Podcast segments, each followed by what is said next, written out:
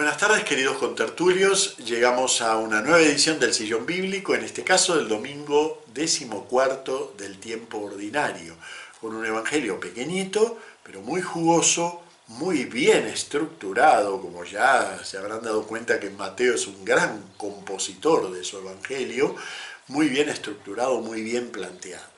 Un evangelio en tres momentos sucesivos parecen, incluso si los leemos distraídamente, parecen, sobre todo en la tercera parte, un poco como frases sueltas, frases que no encajan una con la otra. Sin embargo, vamos a ver la solidez del camino que nos va planteando, porque esto que nos plantea el Evangelio de hoy no es solo una oración de Jesús preciosa, sino que es también un camino de vida para nosotros. Pero vamos a ponerlo un poquito en contexto. Estamos en el capítulo 11 de San Mateo, final del capítulo 11.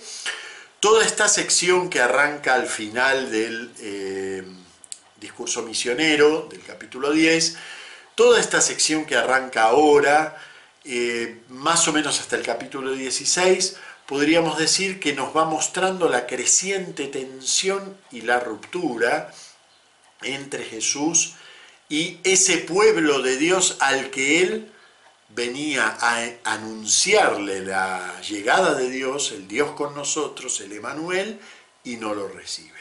Finalmente sabemos que este drama desemboca en la cruz, ¿eh? precisamente. Así que en el capítulo 11 nos encontramos con palabras muy duras de Jesús. Ay de ti, Corazín, ay de ti, Betsaida. ¿eh? Las compara con Tiro y Sidón, dos ciudades impenitentes del Antiguo Testamento. Hay de ti Cafarnaún, porque se han hecho a ti signos que si se hubieran hecho en Sodoma, se hubiera convertido. Son palabras muy fuertes de Jesús. Y cuando está en medio de esas palabras muy fuertes, referidos a este, a este pueblo de Dios tomado como comunidad, como colectividad, como conjunto, Jesús prorrumpe en una alabanza al Padre que aparentemente rompe con lo que venía diciendo. ¿Mm? Tanto rompe que San Mateo le introduce con, unas, con unos términos como si realmente Jesús recién ahora se pusiera a hablar. Y en realidad Jesús viene hablando.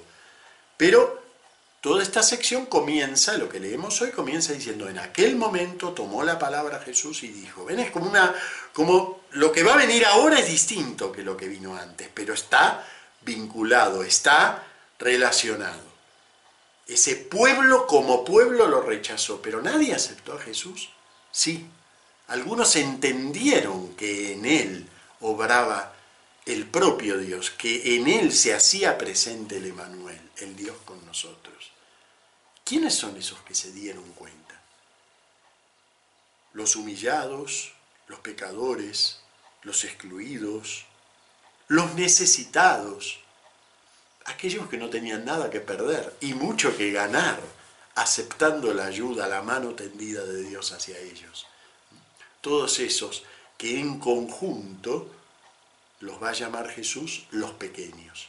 Y entonces prorrumpe Jesús en esta alabanza. Te doy gracias, Padre, Señor del cielo y de la tierra, porque has escondido estas cosas a los sabios y entendidos.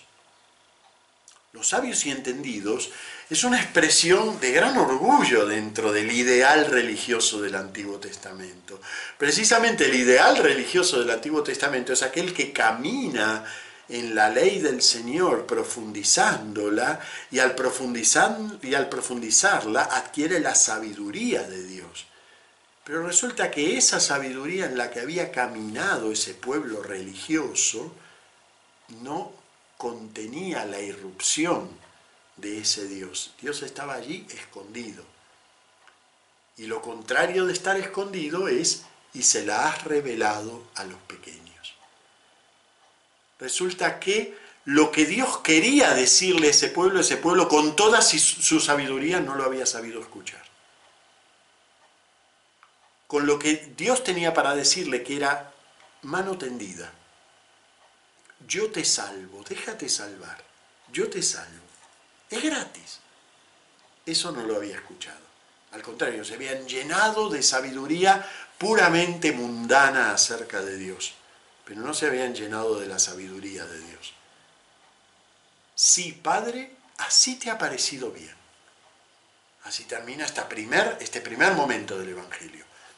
Una oración de acción de gracias. Encontramos muchas así en el Antiguo Testamento, pero suelen ser al revés, suelen ser agradecer a Dios por haber traído su sabiduría. Pero aquí la acción de gracias es por haber ocultado esto a los que creen que tienen la sabiduría de Dios y habérsela revelado a los que saben que no pueden presentarle a Dios nada que pueda decir, mira, mira lo sabio que soy, mira cuánto mérito tengo, los pequeños. Segundo momento del Evangelio.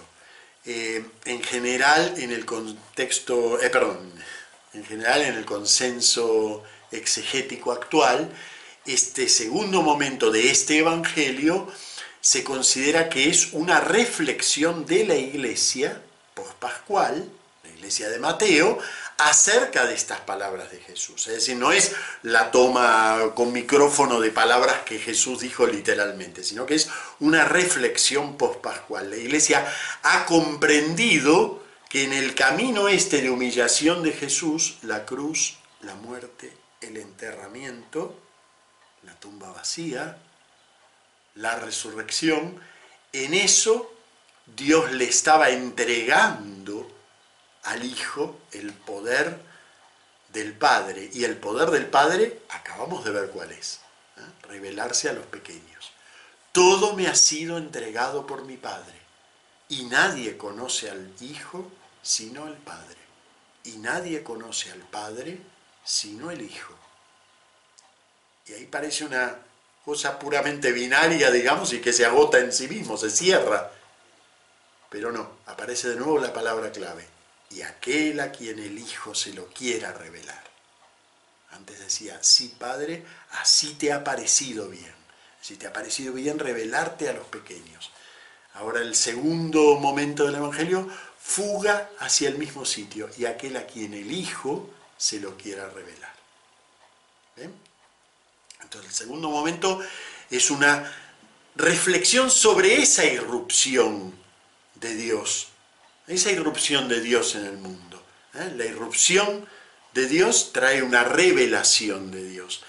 Mm, contemplando la mano de Dios sobre los pequeños, comprendemos cómo está presente Dios en la obra humana, mundana, entre comillas, de Jesús, que está en su mundo asistiendo, ayudando, tendiendo la mano a esos pequeños irrupción, revelación de Dios en Jesús. Y ahora viene el tercer momento. Que si lo leemos parece que no tiene nada que ver, ¿eh? No, no surge de la misma frase, no sale esto. Y sin embargo vamos a ver que tiene mucho que ver. Venid a mí todos los que estáis cansados y agobiados, y yo os aliviaré. Acá hay una aclaración lingüística que hacer. La palabra agobiado eh, nosotros solemos usar esa palabra para muchas cosas, ¿eh? sobre todo aquí en España se usa mucho agobiado. ¿eh? estoy haciendo un trabajo que me cuesta mucho, ay, qué agobiado estoy, estoy trabajando y no me sale o me cuesta, estoy agobiado. Pero también resulta que cuando me pasan cosas de las cuales yo no tengo ningún control, porque no es un trabajo que yo esté haciendo, me llegan las cuentas, ¿eh? este, no me alcanza para pagar, ay, qué agobiado que estoy, qué calor que hace, ay, qué agobiado que estoy. Nosotros usamos agobiado para todo. Aquí es muy específica la palabra que usa San Mateo. No es cualquier agobio, es el agobio de aquel que se afana por conseguir algo y no lo consigue de ese agobio habla. O sea, de los ejemplos que di sería el primero. El que está trabajando en algo, pero no le sale. ¿eh? Qué agobio que tengo. Venid a mí todos los que estáis cansados y agobiados, y yo os aliviaré. Se refiere a un agobio que surge de alguien que está pegando, ¿eh? ¿se acuerdan la expresión que utiliza precisamente Jesús en el camino de Damasco para hablarle a Pablo, ¿no? Te es muy duro darle cosas al aguijón, ¿eh? te es muy duro. Te vas a agobiar de tanto querer lograr lo que no vas a lograr. ¿Y qué es eso que el hombre quiere lograr a toda costa? Está en nuestra naturaleza, queremos llegar al trono de Dios, ¿eh? alcanzarlo a Él. De eso trata todo el impulso religioso, incluso gran parte del impulso de la cultura es tratar por nosotros mismos de llegar a esa plenitud, a esa felicidad. Y claro, no lo logramos. Entonces, venid a mí todos los que estáis cansados y agobiados, y yo os aliviaré. Y claro, a veces mezclamos esta frase con otras frases parecidas, ¿eh? el salmo que dice, Dios lleva nuestras cargas, es nuestra salvación.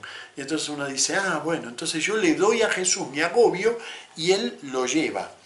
Y bueno, sí, también pueden hacer eso, no hay ningún problema. Se le puede dar a Jesús el propio agobio y Él lo lleva, pero no está hablando de eso. Porque la frase sigue así. Tomad mi yugo sobre vosotros. No, yo tomo vuestro yugo, ¿eh? Tomad mi yugo sobre vosotros. O sea, de todos esos yugos que nos la pasamos tomando como seres humanos, porque la vida es un gran yugo en el cual tratamos de buscar la felicidad, de todos esos yugos nos dice Jesús, ninguno te va a servir y todos te van a agobiar, pero toma mi yugo. ¿Y cuál es mi yugo? Lo acaba de contar, de eso habló en las otras dos partes. Tomad mi yugo sobre vosotros y aprended de mí que soy manso y humilde de corazón. Aquel que toma el yugo de la mansedumbre de Jesús, aquel que toma el yugo de la humildad de Jesús, aquel que en definitiva hace suya el modo de vivir de la gracia. Porque la gracia es eso, es gratuidad. Aquel que entiende que la mano que Dios le tiende es gratuita. Primero te da la mano y luego podrás alcanzar esa felicidad. Pero primero acepta la mano gratuita. Tomad mi yugo sobre vosotros y aprended de mí, que soy manso y humilde de corazón. Unas palabras con mucho sabor de Antiguo Testamento. acabamos de leer una de ellas precisamente en Zacarías, ¿no? Mirad a tu rey que viene manso, sentado en un asna